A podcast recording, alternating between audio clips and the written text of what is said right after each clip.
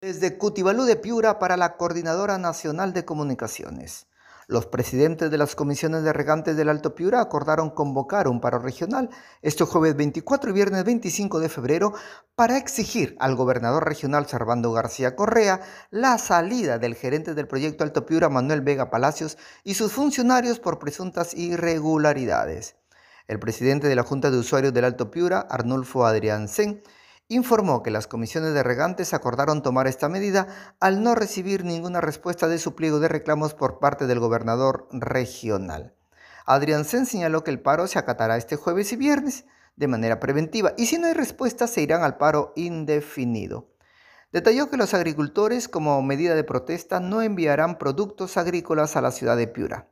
Agregó que este jueves un grupo de dirigentes agrarios irá hasta la sede del gobierno regional para exponer sus reclamos. Arnulfo Adriansen es un dirigente que lleva ya 12 días de huelga de hambre.